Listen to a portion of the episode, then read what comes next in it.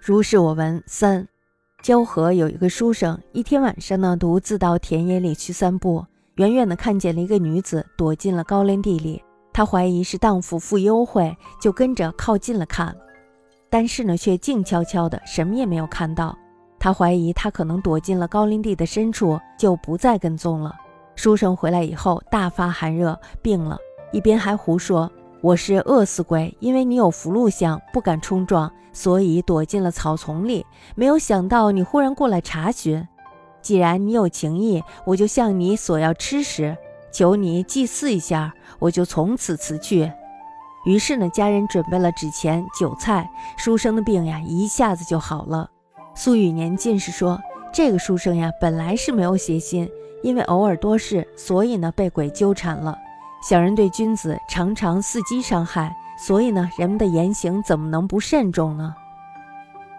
交河有书生，日暮独步田野间，遥见似有女子必入熟田，一荡妇之负幽妻者，逼往视之，既无所睹，以其窜伏身从，不复追击。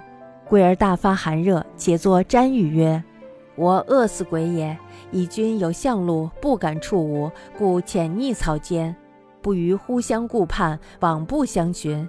继而有情，便当从君所食，岂会薄电？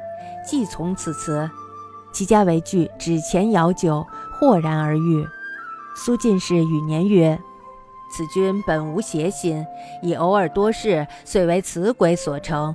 小人之于君子，恒似戏而众之也，言动不可慎哉。”这个故事有点问题，他这里面说子君本无邪心，如果没有邪心的话，怎么会去尾随一个女子呢？